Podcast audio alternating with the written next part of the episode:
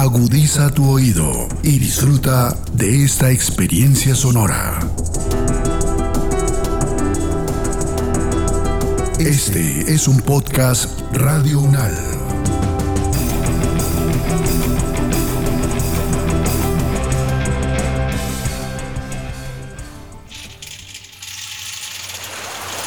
Echando lengua desde el territorio. Echando lengua desde el territorio. Echando lengua desde el territorio. Echando lengua desde el territorio. Echando lengua desde el territorio.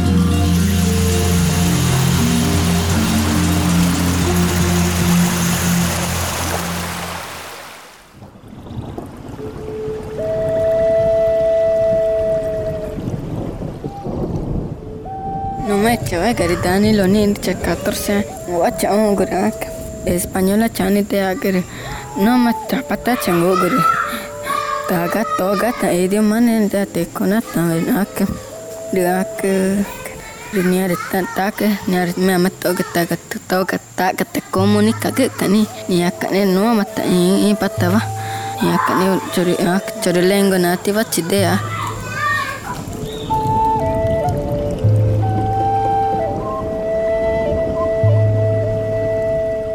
Puangish tu wikuna, nuka sutikanime pa Hola Sánchez Guatindioy, comunidad Inga Micane, Kaika, suya episodio Echando lengua desde el territorio. Hola, soy Paola Sánchez Guatindioy, indígena de la comunidad Inga, y este es el primer episodio de Echando lengua desde el territorio.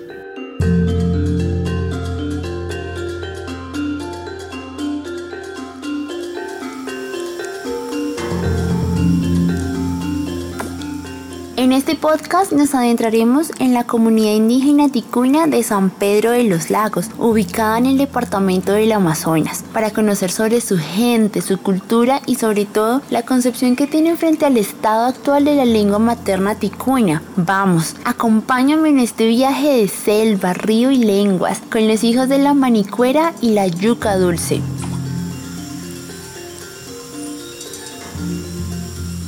Ah, un momento. Antes, ponte bien los audífonos y acomódate en un espacio tranquilo para que puedas disfrutar mucho más de este viaje.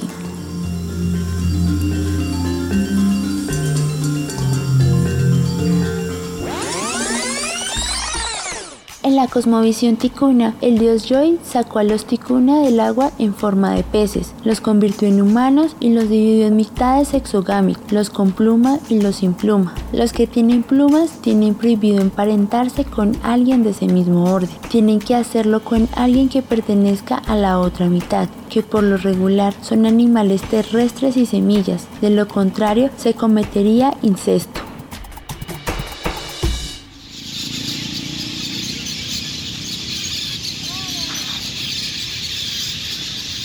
Ahora nos encontramos en la espesa y exuberante selva amazónica, específicamente en el Parque de los Loros, un parque emblemático de la ciudad de Leticia, pues aquí cada tarde llegan miles de estas aves como piuichos y golondrinas a apoderarse de los frondosos árboles que se encuentran rodeando el lugar. Su sonido es mágico, parecen dirigidas como en una orquesta, Uf, ya se siente el calor de esta ciudad, por lo cual se me antoja un delicioso helado de copoazú, una fruta muy tropical dirían por ahí, pues su sabor y olor es indescriptible, es como una fusión de varias frutas a mi paladar. Buenas Benji, ¿cómo está? Llegué a este lugar porque me dijeron que por aquí puedo conseguir el helado de copazú más delicioso de la selva. Ishi María, señorita, pero claro que por supuesto que sí, para estos calores bien quenchi que está haciendo. Ah, le ofrezco este heladito de copoazú bien gustoso mismo, en su conito, pues. eh. Pucha, ya que le veo a la señorita colorosa, parece un bujeo. ¿A cómo? Puchica, tan solo 3.500 pesitos, bien baratico para usted, pues. Apenas yo sé que usted le pruebe. Pucha, ¿para qué te digo? Vas a querer quedarte en nuestra tierra. Y de paso vamos a ir a seguir refrescándonos en el río Amazonas. Vamos, pues, yo sé que está bien gustosito mismo, ¿ne? ¿Ne? ¿Vos sé qué dice? bueno, Desi, deme uno de esos para ver cómo nos va. Bueno, señorita, aquí está pues, a sus órdenes. Mm, qué deliciosa es esta fruta. Y en helado es lo más rico que he podido probar.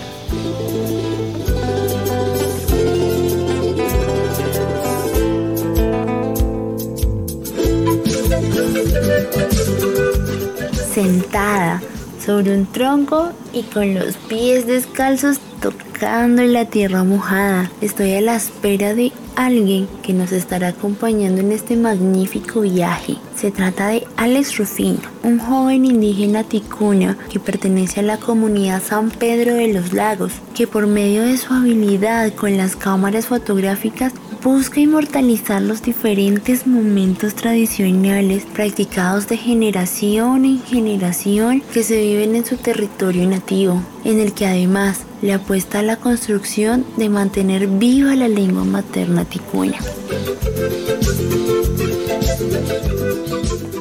cawe Chawé garume chi kichi chamarino dau cita kaci eh San Pedro an cawe cawe nyani cawe cawe cing. Cawe psa ke na tere ah, ke Orlando me kaja kinywa chi meja enak. Eh, ah, I ake cawe mama noa ake ah, naine kwani tamatanye mage Mi nombre es Alexis Rufino, yo soy de San Pedro de los Lagos, del clan Paujil. Mis padres, Orlando y Nayibe, ellos también tienen clan. Eh, eh, mi papá también es del clan Paujil y mi mamá es del clan Cascabel. Vivimos en la comunidad de San Pedro, eh, pues es una comunidad que queda a 8 kilómetros de Leticia y estamos rodeados de selva y lagos.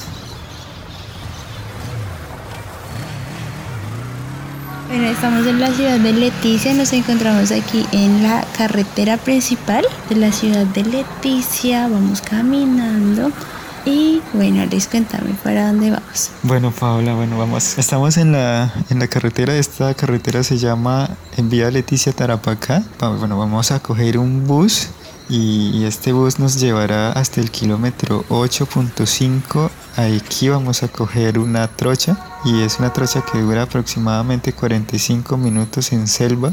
Claramente hay que entrar hidratados con la energía suficiente para caminar durante estos 45 minutos y pues vamos a cruzar la selva, también unos puentes ahí de madera y también vamos a estar pues acompañados de los sonidos de las aves, de los micos, incluso en el camino seguramente nos encontraremos con algunos de los que viven en San Pedro, en su mayoría pues población ticuna. Y después de haber pasado esos 45 minutos en, en, este ecosistema, pues llegaremos a la comunidad de San Pedro y como les decía, aquí nos vamos a encontrar a una población que es ticuna, en su mayoría son jóvenes y claro, está rodeado de agua, de selva y la lluvia pues va a ser nuestra compañía casi todos los días. Y los niños, los niños van a estar ahí, creo que son los que nos recibirán y nos darán la bienvenida así con sus gritos y, y estarán pues felices el, pues con ver nuestra presencia en San Pedro.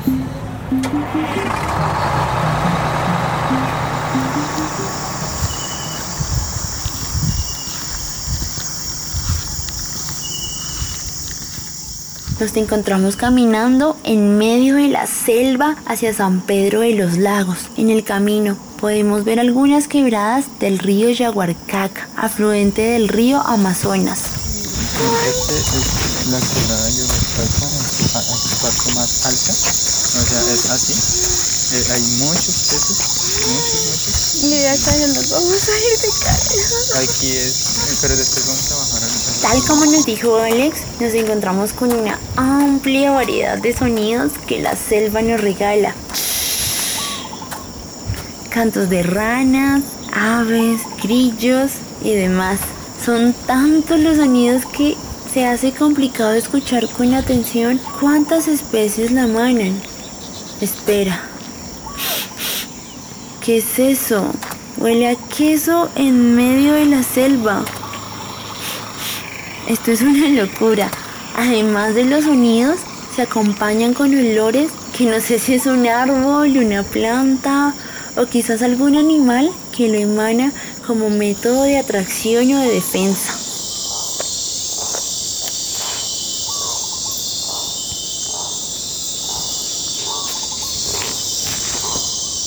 Este es el canto del Lipagus vociferans, una ave muy común en la Amazonía colombiana.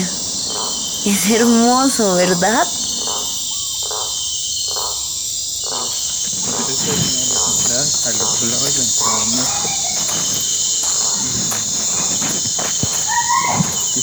¿Cómo se dice? El chiqui. ¿Cómo va? ¿A quién llama?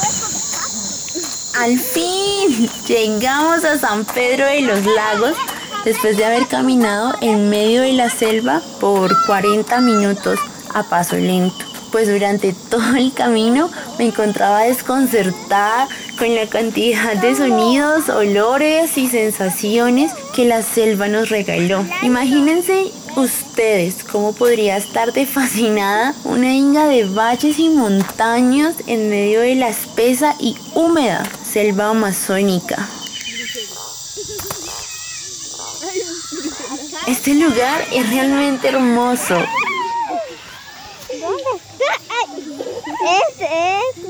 Esas vocecitas que estamos escuchando son de los niños de esta comunidad, quienes se encuentran jugando y divirtiéndose bajo el sol.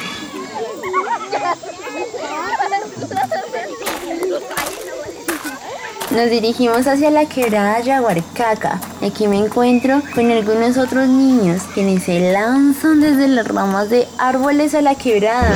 Se ven muy contentos y gritan de felicidad. Están jugando un juego llamado La Quemada. ¡Qué felicidad es la que se percibe en este lugar! Mientras disfrutaba de la belleza de la quebrada y del paisaje en general, se me acercó un niño ticuna llamado Danilo. Llegaba con una sonrisa enorme, emanando amabilidad y dulzura. Nos presentamos y empezamos a conversar de varias cosas y entre tanto le pregunté cuál era su opinión respecto al estado actual de la lengua ticuna de su comunidad. Esto fue lo que me respondió. No me echaba garitani lo ni chacatorce guacha un gurak española chani te agar no me chapata chango gure taga toga ta edio manen da te konata venak diak Niar tak niar me ama toga taga toga taga te comunica que tani ni akane no mata i patava ni akane chori chori lengo nativa chidea mi nombre es Danilo, tengo 14 años. Cuando voy a la escuela me hablan en español y cuando llego aquí a la casa me habla en lengua y aquí nos podemos comunicar aquí en la casa como tal somos. En algunas casas no se hablan lengua, es que los que están acá no podemos hablar mucho. Otros entienden y otros no. Es que porque no estamos hablando mucho en lengua y nos estamos comunicando más en lengua, en, en español, porque llegan personas y nos confunden con la lengua. Cuando los niños y las niñas más grandes que hablan y entienden el ticuna se reúnen en la quebrada, la chagra o en la cancha de la comunidad con los más pequeños, empiezan a hablarles y enseñarles más palabras en su lengua materna. Esto con el fin de que los más pequeños aprendan sobre esta y así continuar con el legado tradicional.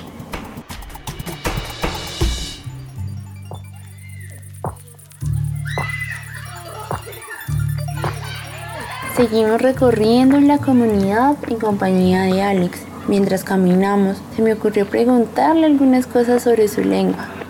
Bueno, el idioma ticuna en realidad es un idioma oral. Todos los conocimientos se transmiten a través de la palabra, ¿no? El diálogo. Sin embargo, en los últimos tiempos creo que se ha tratado como de de crear pues como la escritura. Y sé que hoy hay escuelas y hay personas, profesores que, que enseñan un, unas letras que tienen unas pronunciaciones también. Entonces eh, es un proceso nuevo sé que es complejo pero que también la producción de contenido de material didáctico es difícil entonces, eh, quizás se tiene sí como pues, las letras y, hay una intención de, aprender, pero pues si vemos pues como desde la presencia institucional de tener material didáctico en realidad no hay, porque claramente la educación es muy estandarizada y pues no hay una educación propia que es lo que se debería tener en las escuelas.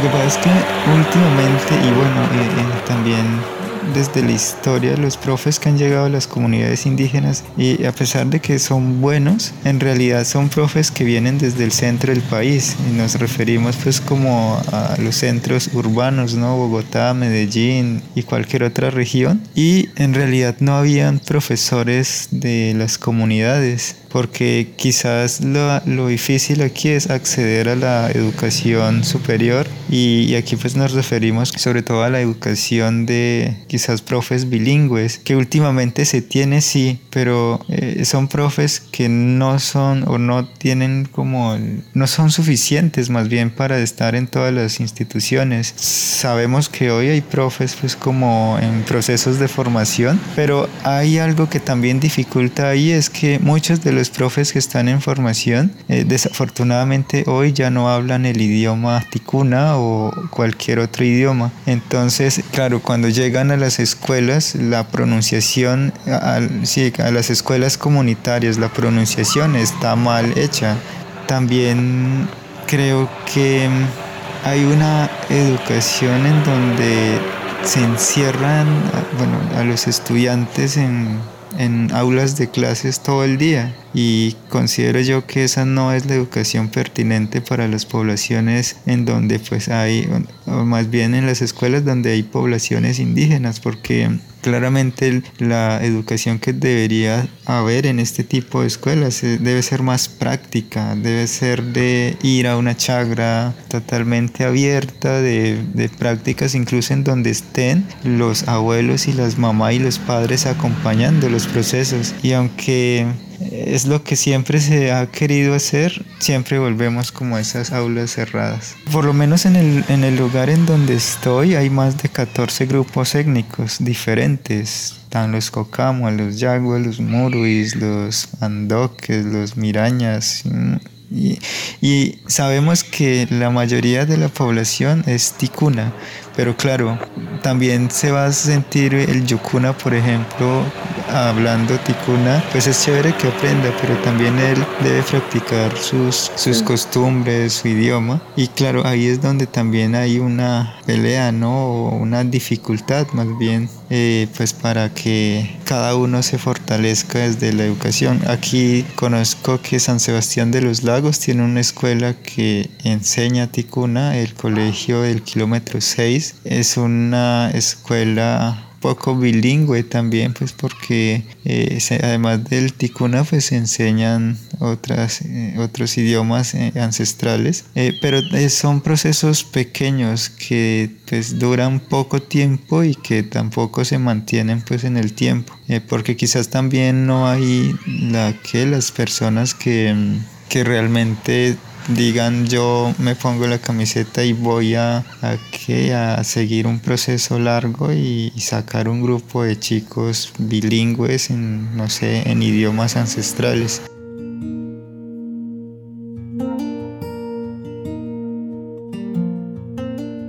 ¿Cuál es la percepción que tengo yo del idioma ticuna hace 20 años o hace 12 años? Eh, hace 20 o 12 años el idioma ticuna se practicaba en todos los escenarios de los cuales hacíamos partícipe. En el caso nuestro, por ejemplo, ir a una minga, ir a una ayuda comunitaria, reunirnos en el fogón, en la cocina, alrededor pues de, de hacer una comida. Allí estábamos practicando todo el tiempo el idioma hablábamos con nuestros abuelos, con nuestros padres, con nuestros tíos, con nuestros hermanos, con nuestros primos. Todos estábamos eh, reunidos aprendiendo el idioma y aprendiendo pues como todas las narraciones que habían y que de alguna forma nos fortalecían el idioma. Hace 20 años o hace 30 años eh, ir, a ir a una faena de cacería o ir a pescar eh, era súper lindo porque pues con nuestros papás todo el tiempo estábamos hablando en ticuna y y pues todos los días aprendíamos una palabra nueva y claramente eso hacía parte de nuestro diario vivir y de alguna forma nuestra comprensión frente a lo que estaba pasando era mucho más amplio. Por tanto, los que tuvimos la, la fortuna y la oportunidad de poder compartir esos años en donde pues aprendimos muchísimas cosas. Eh, creo que le agradecemos a, nuestros papás, a nuestros abuelos, pues era el habernos como impulsado siempre a aprender y no olvidar pues como las raíces del idioma y, poder pues hoy seguir practicando eh, este, este idioma que pues claramente es reconocido en el departamento, reconocido en nuestra, nuestra zona, pero que desafortunadamente también con la llegada quizás de la educación se ha venido pues como perdiendo un poco hoy algunos de nuestros compañeros, algunos de nuestros eh, habitantes, sobre todo los niños y los jóvenes, pues de alguna forma eh, se están olvidando y están perdiendo pues como toda esta riqueza del idioma que teníamos hace 20 años.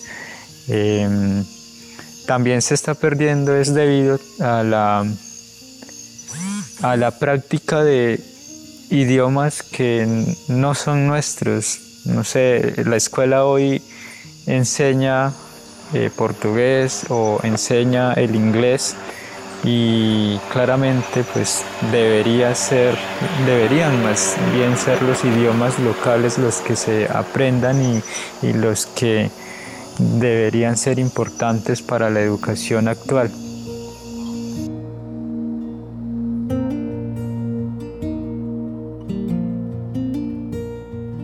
Antes de finalizar, queremos compartir con ustedes la percepción que tiene Carolina Maya frente a los procesos etnoeducativos de los territorios indígenas en general, proyecto educativo que se gestó derivado del compromiso estatal y comunitario para preservar la diversidad étnico-cultural, especialmente de las lenguas maternas. Bueno, mi nombre es Natalia Carolina Amaya Soto. Soy estudiante del programa de desarrollo familiar de la Universidad de Caldas. Con respecto a los procesos etnoeducativos, yo considero que el español en las comunidades indígenas es más una necesidad.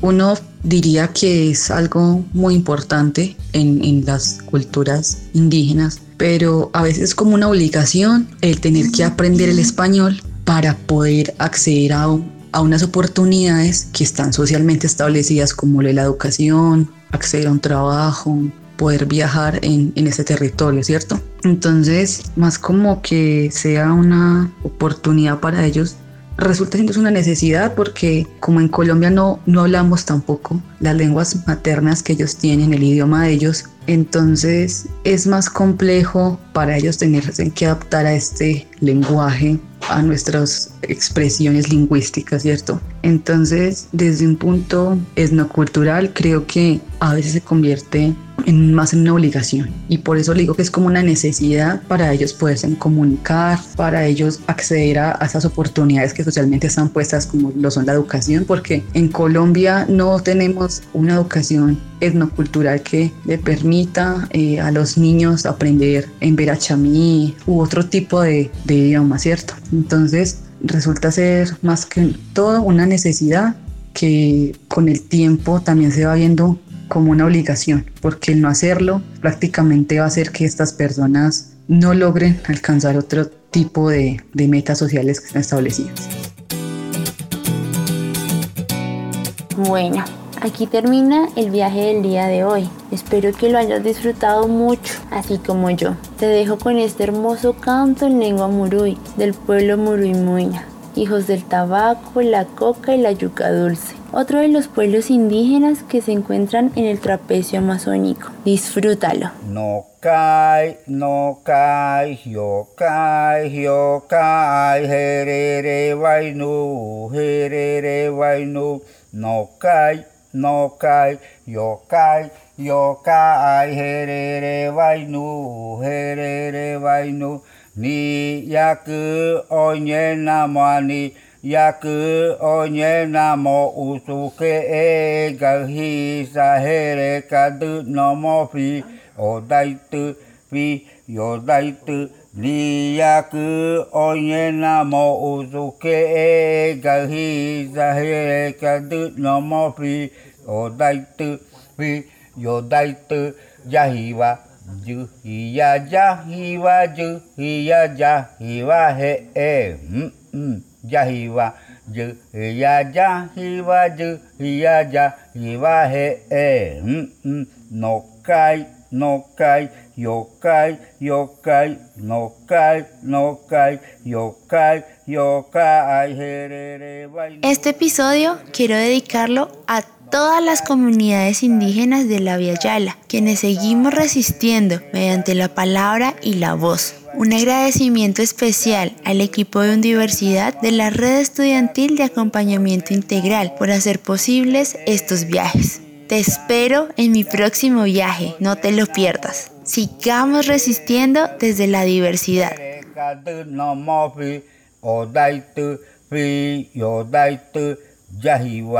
Daitu fi yo daitu jahiwa ju hiya jahiwa ju hiya jahiwa he e mm, mm. jahiwa ju hiya jahiwa ju hiya jahiwa he e mm, no kai no kai yo kai yo kai no kai no kai yo kai yo kai herere vainu Echando lengua desde el territorio. Echando lengua desde el territorio. Echando lengua desde el territorio. Echando lengua desde el territorio. Echando lengua desde el territorio.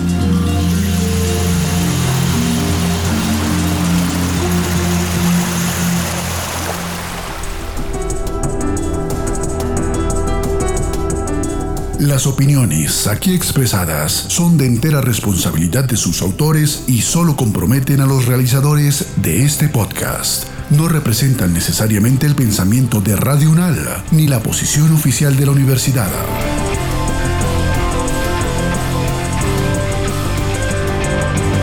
Este y otros podcasts en nuestro sitio web podcastradio.unal.edu.co. Síguenos en nuestras redes sociales. Nos encuentras como Podcast Radio UNAL, Universidad Nacional de Colombia, Proyecto Cultural, Científico y Colectivo de Nación.